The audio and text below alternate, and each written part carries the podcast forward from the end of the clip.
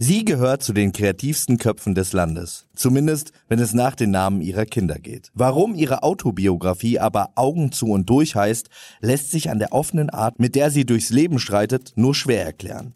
Sie hat eine Modemarke, schrieb ein Kinderbuch, unterstützt seit Jahren Projekte für Kinder in Tansania und verpasste 2016 nur knapp den Reality Grand Slam, als sie nach Siegen beim perfekten Promi-Dinner und der Promi-Shopping Queen bei Promi Big Brother knapp im Finale scheiterte. Von geschlossenen Augen kann da eigentlich kaum die Rede sein, hat sie doch auch immer noch eines in liebevoller Strenge auf ihre mittlerweile erwachsenen Kinder gerichtet.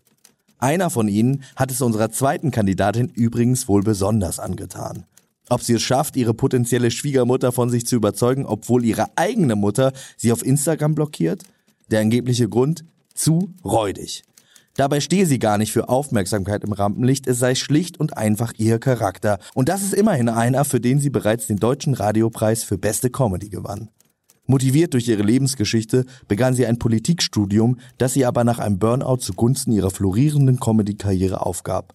Einfluss hat sie trotzdem, nicht nur in den sozialen Medien, denn fest steht, jedes kleine Lachen, das man in die Welt setzt, kann sie ein kleines Stückchen verändern. Wer crusht also auf wen? Wie geht dieses Freundschaftsexperiment aus? Werden am Ende gar familiäre Bande geknüpft? Oder werden die beiden vor unser aller Ohren zu allerbesten Freundinnen?